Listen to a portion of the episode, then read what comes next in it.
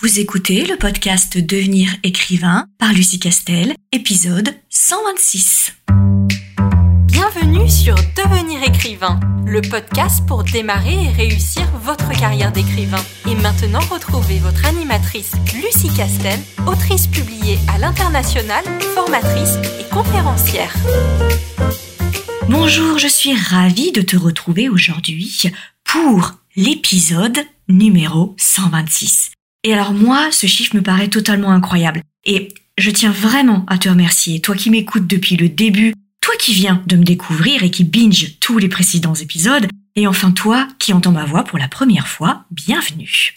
Alors le podcast Devenir écrivain avait comme vocation de délivrer autant de conseils pratiques que possible, à la fois sur les techniques d'écriture, sur les genres littéraires, sur la motivation des auteurs, mais aussi sur le ressenti d'autres auteurs et autrices qui viennent parler de leur expérience.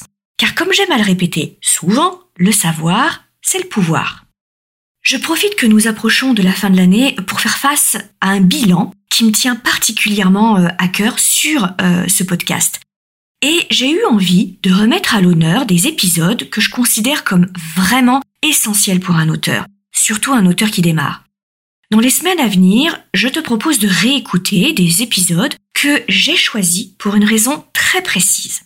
Mais avant de te parler de l'épisode que j'ai sélectionné cette semaine, je termine par trois informations très importantes. La première, c'est que la page d'inscription à notre liste d'attente pour la prochaine formation Devenir écrivain projet best-seller est à présent en ligne avec toutes les informations sur licar.fr slash programme L-I-C-A-R-E-S.fr slash programme. Ensuite, à partir des prochaines semaines, nous accueillerons un nouvel animateur, Dimitri Poloski, fondateur des éditions de l'homme son nom, que tu connais sans doute si tu es fan de littérature de l'imaginaire. Et enfin, les épisodes seront dorénavant disponibles tous les 15 jours pour nous permettre de préparer plein de nouveaux sujets et surtout d'interviews de nouveaux auteurs. Mais à présent, remontons dans le temps et faisons place à l'épisode numéro 2 du podcast intitulé Choisir son contrat d'édition à compte d'auteur ou d'éditeur. Alors, si j'ai choisi cet épisode, euh, c'est parce que pour moi, la base d'une carrière réussie, et entendons-nous bien, euh, c'est-à-dire celle qui t'épanouira avant tout, c'est d'éviter de tomber sur des personnes peu scrupuleuses, voire carrément malhonnêtes. Même si évidemment elles sont rares, il n'empêche que tu peux tomber dessus. Tu dois te protéger en tant qu'auteur et autrice et pour cela, tu dois connaître un maximum de choses sur le monde de l'écriture. Plus tu seras alerté des dangers de certains contrats, plus tu auras le contrôle sur tes écrits et aussi surtout sur ta carrière. Et en tout premier lieu, tu dois connaître la différence fondamentale entre un contrat à compte d'auteur et un contrat à compte d'éditeur. Sur ces bonnes paroles et sans oublier de t'inscrire à notre newsletter sur licar.fr, je te souhaite une excellente écoute. Bonjour à tous, je suis ravie de vous retrouver pour un nouveau sujet qui va décortiquer un peu différents aspects liés au métier d'écrivain dont on n'est pas forcément toujours au courant et aujourd'hui j'aimerais que nous abordions la thématique de la différence entre l'édition à compte d'auteur et l'édition à compte d'éditeur. Et c'est quelque chose qu'on aborde assez peu finalement et j'aimerais qu'on clarifie un petit peu les deux types de contrats parce qu'ils n'ont rien à voir l'un avec l'autre et qu'il faut que vous soyez bien conscient de ce que vous allez trouver chez l'un et de ce que vous allez trouver chez l'autre. Tout d'abord, on va voir un petit peu les différences entre les deux qui sont, comme je vous l'ai dit, très importantes. Si je commence par le contrat à compte d'auteur, qu'est-ce que c'est? Alors le contrat à compte d'auteur, en vérité, ça consiste pour un auteur à faire éditer ses manuscrits par un éditeur qui ne va prendre en charge que la partie technique de l'édition, à savoir la diffusion. Alors ce qui est un peu perturbant, c'est que souvent il s'appelle éditeur. Or, il ne va opérer aucune des activités que normalement un éditeur doit faire. Par exemple, l'auteur va devoir payer la diffusion de son euh, de son livre, l'impression de son livre et bien sûr gérer aussi la publicité. C'est-à-dire que vous de votre côté, vous allez devoir assurer toute la promotion de votre livre, choisir évidemment la couverture, la créer éventuellement la quatrième de coule et bien sûr souvent la maquette. Donc là, on se trouve en face d'une structure qui est en réalité un prestataire de service. Il est uniquement là pour assurer la diffusion de euh, votre manuscrit. Il ne fait pas de sélection, il ne fait pas de travail éditorial, il ne lit pas votre roman, il ne vous propose aucun titre, il ne fait pas la quatrième de couverture, il ne vous propose pas de couverture. Éventuellement, bien sûr, s'il a des contrats avec d'autres tiers comme des graphistes, il peut vous proposer un carnet d'adresses, mais à chaque fois, c'est vous qui le rémunérez et vous ne bénéficiez d'aucun type de conseil. Ici, on est vraiment dans une relation de client, à savoir l'auteur, à prestataire économique qui va réaliser une tâche en exécution des ordres d'un auteur. Et ce qui est un petit peu perturbant, c'est que pourtant, ces structures s'appellent éditeurs. Ne vous y trompez pas, il ne va simplement que prendre en charge la diffusion. Et donc, cet éditeur, qui encore une fois est plus un prestataire économique de service, ne va absolument pas travailler votre texte. Très clairement, il ne va même pas le lire en fait. Hein. Donc ça, c'est important de le savoir et de ne pas être surpris par ça.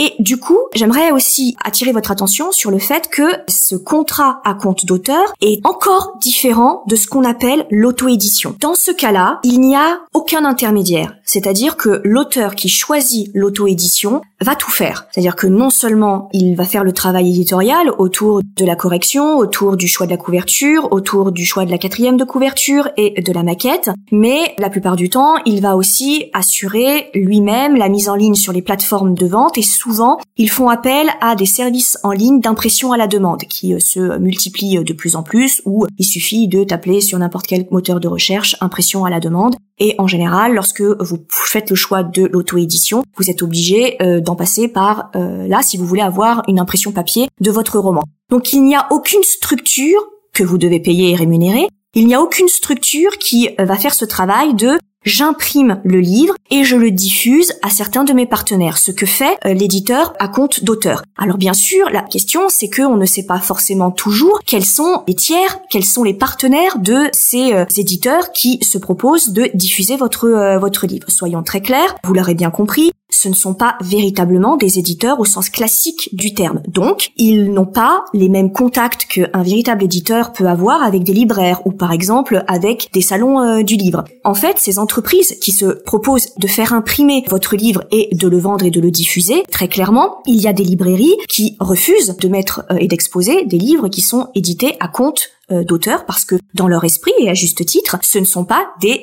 éditeurs au sens classique du terme et au sens général du terme. Alors comment est-ce qu'on tombe sur ces prestataires économiques qui vous proposent des contrats à compte d'auteur? Eh ben c'est très simple. Si vous euh, tapez sur un moteur de recherche comment publier mon livre ou comment éditer un premier euh, manuscrit, c'est les premières annonces commerciales que vous allez sur lesquelles vous allez tomber. Ils font aussi beaucoup beaucoup d'appels à texte. Donc moi j'attire vraiment votre attention sur le fait que parfois certains jouent un peu sur la confusion et vous font croire qu'ils sont des éditeurs au sens classique du terme, euh, c'est-à-dire qu'ils vont réaliser un véritable travail éditorial sur votre manuscrit et avec un relais qui est propre à celui des maisons d'édition, hein, au travers de salons ou au travers de libraires, alors qu'en réalité pas du tout. Donc lorsqu'ils font des appels à texte, je vous encourage vraiment à aller fouiller un peu et à taper sur le moteur de recherche le nom de euh, la maison d'édition pour voir un peu ce que c'est parce que tout de suite elles sont référencées et on sait tout de suite ce qu'elles pratiquent. À l'inverse, parlons un petit peu de ce qui est euh, le contrat classique, c'est euh, le cas le plus euh, général, à savoir le contrat à compte d'éditeur. Alors le contrat à compte d'éditeur, ce qu'il faut bien que vous compreniez, c'est que l'éditeur par définition, va prendre un risque financier en signant un contrat avec vous. Pourquoi? Parce que c'est lui qui va prendre en charge absolument tous les frais liés à l'exploitation, à la diffusion, à la publicité et à la vente de votre livre. C'est-à-dire que ces frais peuvent couvrir le recours à un correcteur éditorial ou à un correcteur, bien sûr le recours à un graphiste pour euh, la couverture, le recours éventuellement à un comité de lecture ou un comité de sélection qu'ils rémunèrent euh, aussi parce qu'ils ne sont plus en capacité de lire tous les contrats qui sont euh, soumissionnés, mais bien sûr aussi il devra prendre en charge éventuellement toutes les publicités qu'il euh, se propose de, faire, le choix du volume de manuscrits qu'il va éditer pour placer un peu partout euh, en France dans les points de vente évidemment, et aussi lorsqu'il décide de vous faire venir dans certains salons et quand ça n'est pas pris en charge par le libraire qui vous invite. Et puis bien sûr, une dernière chose que certains éditeurs vous proposent et qui peuvent se négocier, pas à tous les coups, mais souvent, c'est le versement d'une avance sur droit que l'on appelle aussi les avaloirs et que contrairement à ce que son nom a l'air de vouloir dire, n'est pas remboursable quel que soit le nombre de livres que vous allez vendre. Ça, c'est quelque chose que vous négociez éventuellement avec la maison d'édition au moment où vous signez le contrat euh, avec lui. Donc si je résume, en réalité, vous ne payez à aucun moment l'éditeur lorsque vous êtes face à un contrat à compte d'éditeur. C'est lui qui, au contraire, va faire l'avance de tout un tas de frais. Bien entendu, s'il accepte de faire de cette prise de risque dès le départ, il y a une contrepartie. Et notamment, la contrepartie, c'est que au sein du contrat, vous allez lui céder vos droits d'auteur, ce que vous ne faites pas lorsque vous faites un contrat à compte d'auteur. Là, vous gardez vos droits d'auteur. Ça veut dire que l'éditeur, il a la possibilité de vendre votre manuscrit à des tiers. Par exemple, il peut céder les droits poche, c'est-à-dire faire éditer une nouvelle édition de votre livre mais en format poche. Donc là, il y a quelques maisons d'édition qui sont suffisamment grandes pour avoir une activité d'impression de poche. C'est pas toutes les maisons d'édition. Il peut décider de vendre votre livre au milieu cinématographique ou au niveau de l'audiovisuel. Il peut aussi vendre votre livre à un éditeur étranger. Et le fait de lui avoir cédé vos droits d'auteur, ça veut dire que vous lui donnez euh, carte blanche pour vendre votre livre à tout un tas d'autres tiers et que bien entendu, tous les gains que vous aurez suite à l'adaptation cinématographique ou télévisuelle, suite à la vente à l'étranger de votre livre, évidemment que votre éditeur va intervenir dans la rémunération et le paiement des droits et que vous, bien sûr, la part du gâteau que vous euh, que vous devez normalement récupérer sur vos droits de livres vendus à l'étranger ou à l'audiovisuel seront diminués de la part de votre éditeur.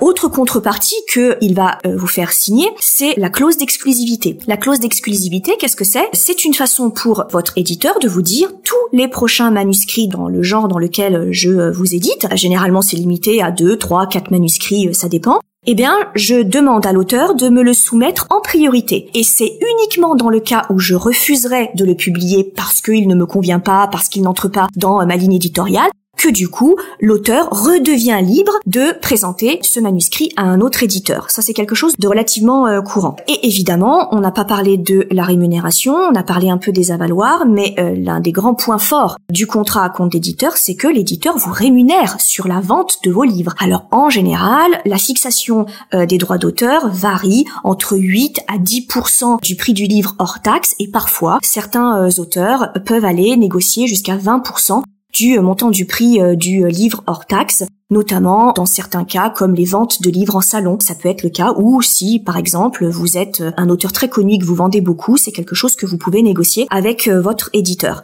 Très clairement, sur un contrat à compte d'éditeur, tout se négocie. Ça dépend dans quelle position vous vous trouvez. Plus vous vendez, plus vous avez un succès et plus vous pouvez euh, négocier. Vous l'aurez donc compris, il y a une grande différence entre les deux. Maintenant, la difficulté, c'est que parfois, certains éditeurs jouent sur les deux tableaux. Et vous pouvez vous croire que vous signez un contrat à compte d'éditeur, un contrat dit classique parce que c'est les plus courants, mais en réalité, au bout d'un moment, l'éditeur va glisser des petits avenants, des petites clauses qui vont se rapporter plutôt à un contrat à compte d'auteur. Je vais vous donner une petite anecdote qui m'est arrivée au tout début de euh, ma carrière. C'était le premier éditeur avec lequel je signais. C'est un éditeur canadien et très clairement à l'époque je n'avais absolument rien connu de la vie question écriture. Donc moi j'étais tellement contente euh, qu'un éditeur se penche sur la question que j'ai un peu lu le contrat. Ça avait l'air d'être normal. J'ai fait quelques recherches sur la maison d'édition. Rien d'évident ne, ne, ne, transparaissait sur cette maison d'édition. Tout avait l'air normal. Et effectivement au début tout était normal. Et puis petit à petit il a rajouté des clauses en arguant que ben c'était difficile pour les petites maisons d'édition et que c'était pas évident qu'elles avaient besoin d'avoir un soutien financier. Et par exemple les nouveaux manuscrits qui sortaient chez éditeur, on devait obligatoirement en acheter une cinquantaine qu'on gardait nous. Donc on achetait nous-mêmes nos propres livres que bien sûr ils nous envoyaient et puis bah on faisait un peu ce qu'on voulait avec le stock. On pouvait les vendre, ça c'était tout à fait possible. Si on pouvait évidemment les, euh, les vendre et d'ailleurs ils nous encourageaient à aller dans des salons et à vendre nous-mêmes. Et bien sûr, on gardait la totalité euh, du prix. Autre clause, quand il voulait assister à un salon, il faisait systématiquement payer le stand par les auteurs. Autre chose. Ou par exemple, lorsqu'il voulait faire des publicités, eh bien, il demandait à tous les auteurs de payer leur publicité. Et si vous ne pouviez pas payer votre publicité, eh bien, vous ne faisiez aucune publicité. Et donc, très clairement, ça, ce sont des clauses qui sont et qui relèvent du contrat à compte d'auteur. Très clairement. Si vous avez un doute, dites-vous toujours ça. Lorsque je signe un contrat à compte d'éditeur, je ne paye rien. Au pire du pire, je ne touche rien pour l'instant tant que j'ai pas les droits d'auteur, mais je ne paye jamais rien. Dès que l'éditeur commence à vous faire payer quelque chose, alors vous n'êtes plus dans le contrat à compte d'éditeur. Et peut-être que c'est ce que vous voulez, mais il faut que vous sachiez à quel contrat vous avez affaire. Et ça, c'est très important. Il faut être très très vigilant. Je ne dis pas que j'aurais pas dû être un tout petit peu plus futé à l'époque, mais je n'étais pas quelqu'un de particulièrement naïf ni stupide. Donc ce que je veux dire, c'est que mon expérience, ça peut arriver à tout le monde, surtout lorsqu'on est un jeune auteur et que on est tellement content, mais tellement content d'avoir un éditeur qui se penche sur ce qu'on a écrit que, eh ben, parfois on est un petit peu naïf.